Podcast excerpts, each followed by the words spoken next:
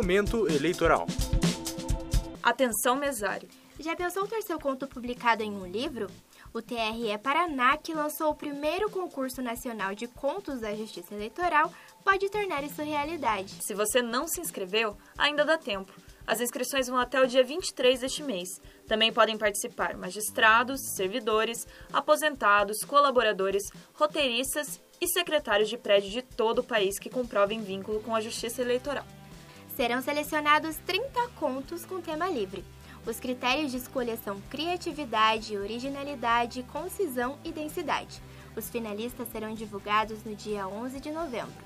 O primeiro, segundo e terceiro colocados receberão, respectivamente, 30, 15 e 10 volumes do livro, e os outros colocados vão receber um exemplar cada. A obra também será distribuída para as bibliotecas públicas do Paraná e dos regionais eleitorais de todos os estados brasileiros. Os interessados devem preencher o formulário eletrônico disponível no site do TRE Paraná. Se você gosta de escrever, não perca a chance de participar.